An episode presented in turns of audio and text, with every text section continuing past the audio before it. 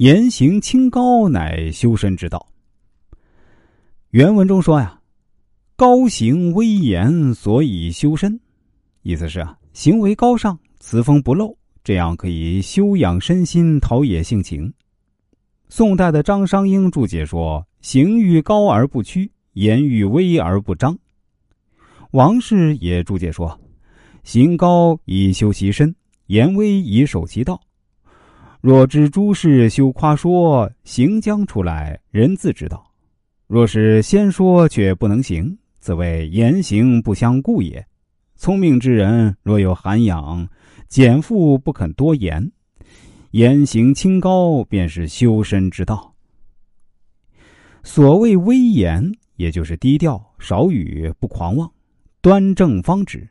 老子说：“大直若屈，大巧若拙，大辩若讷。”高尚其行为，谦虚其言论，这是加强修养的一个重要方法。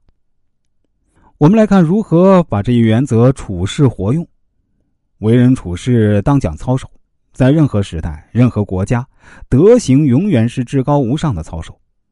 自古才与德并重，形容一个人最好的词语就是德才兼备。因而啊，要走向成功，需要以德立身，这是一个成功者必须确立的内在标准。没有这个内在标准，人生之路就会失去支撑，最终走向失败。我们来说一个崔叔拒朱的例子啊。唐朝唐顺宗时呢，一个叫崔叔的举子到京城应考，考前他住在汴州的一家客栈里，和他同房居住的是一位生意人。这个生意人来自云贵，人称番人。一天啊，这番人得病，卧床不起。崔叔呢，对他如对家人一样，又为之请医生，又亲自喂他吃饭。一连伺候达半年之久。这个番人在病危时对崔叔说：“你是天底下最好的人，你不歧视我们番人，还像家人一样照顾我，我无以为报啊！只有一颗稀世珍珠，据说戴在身上能避水火，请您收下。”崔叔说：“我是一个读书人，收藏珍珠干什么？”崔叔正要推辞不受时呢，番人就已经断气了。崔叔按照番人礼数将番人安葬，把那颗价值万贯的珍珠悄悄放进棺木中。